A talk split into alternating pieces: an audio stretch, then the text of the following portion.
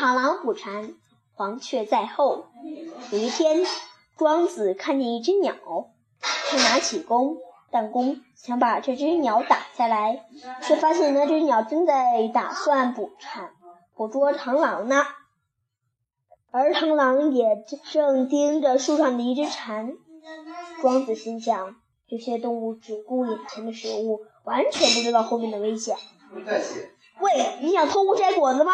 这时，庄子的背后传来果园主人的骂叫骂声。庄子说：“唉，我也是如此，根本没有注意后面的危机呀。”讲完了，再见。